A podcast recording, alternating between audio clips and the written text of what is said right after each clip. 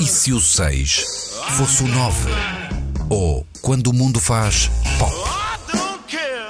O olhar de Álvaro Costa. Nas manhãs da 3. Para quem, como eu, cresceu com dois canais de televisão, um deles no ar meia dúzia de horas e o outro fechado, por exemplo, durante a quaresma, programando filmes bíblicos, até que alguém se enganou e apareceu o Evangelho segundo São Mateus de Pasolini. Pois, não era bem o que estava previsto. É um bocadinho o síndrome pato com laranja, o império dos sentidos. Mas dizia eu quem cresceu assim não pode deixar de ficar, e é o termo, banzado, alucinado com o que está à minha frente. Narcos. Ok, pronto, toda a noite. Completo com documentários e versões alternativas.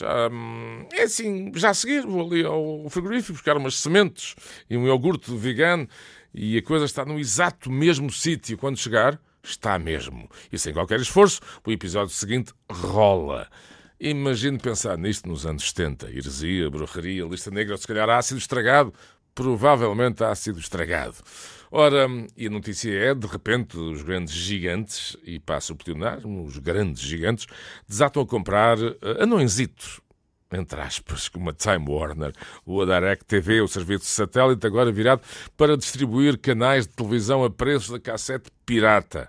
Pois é, é o Brave New World do meu amigo Aldous Huxley, mas num contexto diferente, magia pura, com um ratito de computador ou com comando. A gente viaja para outros mundos, distorce-os, contorce-os, completa-os, digamos, dobra-os para o nosso prazer. O problema é que ficamos lá dentro. E, por exemplo, o Joaquim da Casa dos Segredos, o, o Foragido e os Canudos e os Doutores e os Engenheiros da Mula Russa, claro. Estão, estão algures. Desculpem lá.